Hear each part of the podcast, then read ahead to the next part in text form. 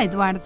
Olá, Isabel. Queríamos falar de escola Sim, e dos que não estão na escola. sim.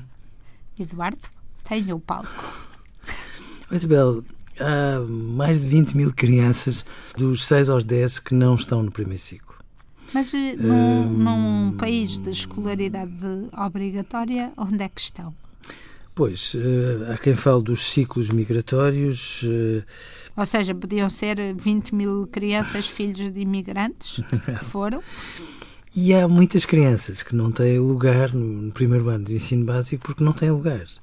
Às vezes porque não têm lugar e às vezes porque os pais entendem que é muito cedo, que Sim, mas isso Aquelas- justifica aqui os 6, mas não aos 10.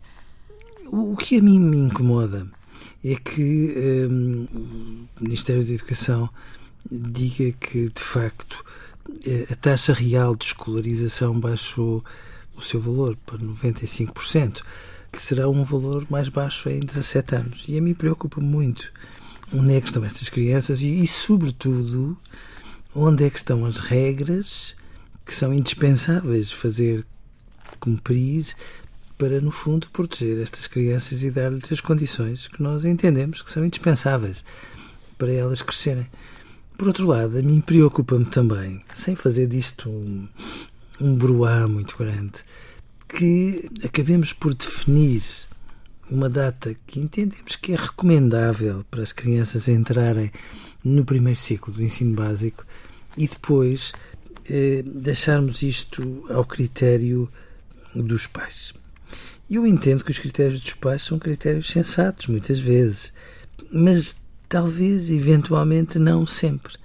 Preocupa-me que os pais afirmem que os seus filhos não entram no ensino básico porque têm direito a ser mais um ano crianças, seis anos, não sei se está a ver. Sim.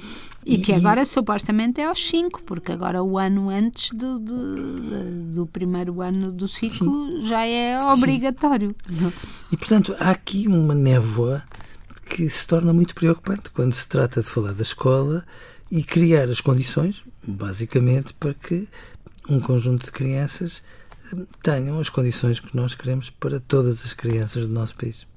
E, mas, mas pelo que sabe, isto vai-se tentar perceber melhor onde é que estão estes 5% de crianças. Vai-se tentar perceber melhor.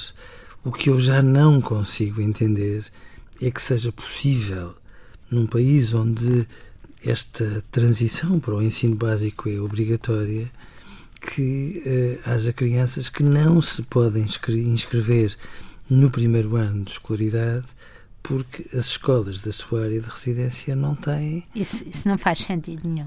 É E eu sobretudo, sobretudo num país onde se está, e é verdade, temos uma quebra da taxa de natalidade, eh, onde ehm, não, não faz sentido nenhum e, e há que encontrar soluções, quer dizer, se- se temos que temos que conseguir encontrar soluções para isto, portanto, se não há, eu acho que isso é, é mesmo barulho de, de bruá.